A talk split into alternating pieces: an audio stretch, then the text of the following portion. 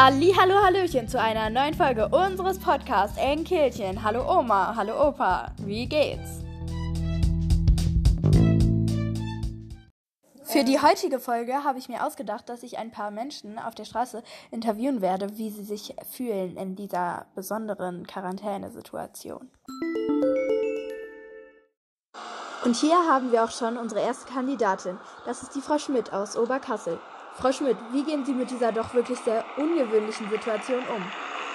Ach Kindchen, ich habe schon so viel erlebt. Ich habe mir jetzt hier so einen Mundschutz gebastelt. Ich habe mir da einfach so ein altes Haarnetz geholt. Das mache ich mir normalerweise über die Lockenwickler. Jetzt habe ich mir das einfach vor den Mund gebunden. Ist das nicht lustig? das ist natürlich eine sehr, sehr gute Idee. Und Frau Schmidt zu Hause, wie sieht denn jetzt Ihr Alltag aus? Was hat sich verändert?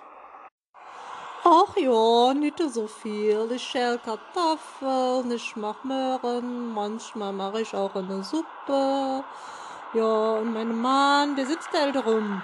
Der, der liest die Zeitung und so, ja, wie, wie das so ist. Das klingt natürlich nach einer sehr idyllischen Atmosphäre. Dann noch einen schönen Tag. Danke. Jetzt bin ich extra nach Bern gefahren, denn ich habe gehört, in der Schweiz haben sie eine ganz besondere Bekämpfungstechnik gegen das Coronavirus. Das möchte ich mir mal ganz gerne ansehen. Hier spreche ich nun mit dem Leiter des Gesundheitsbüros von Bern, Alfred Bechtold-Schiestel. Wie gehen Sie vor? Was ist Ihre Devise gegen das Coronavirus? Wirst vom Coronavirus bedrängt? Ja, sag einfach nein. Der Virus dürfte ohne deine Erlaubnis nicht infizieren. Er braucht eine Bewilligung, so wie alles in der Schweiz.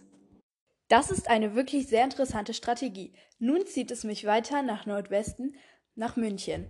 Wie gehen die Leute dort mit der Situation um? Im Hintergrund hören Sie die Münchner Domglocken. Also jetzt, lieber Herr Wastel, ähm, was vermissen Sie in dieser Corona-Zeit am meisten? Grüß dich Gott. Ja, das ist ein Scheiß, kann ich dir sagen.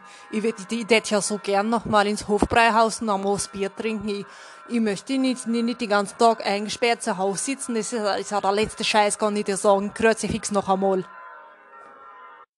Also ich finde, da haben Sie wirklich recht, Herr Wastel. Ich kann Ihnen nur zustimmen.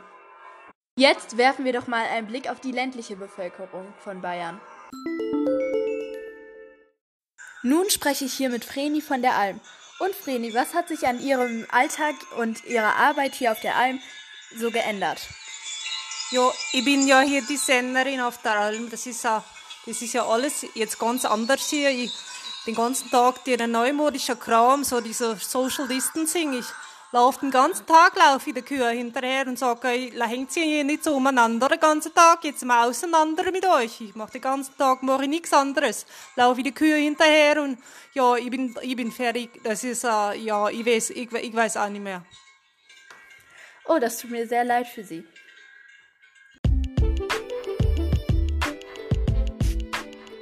Wir sehen, obwohl wir alle ähnliche Probleme haben, gibt es regional doch noch Unterschiede.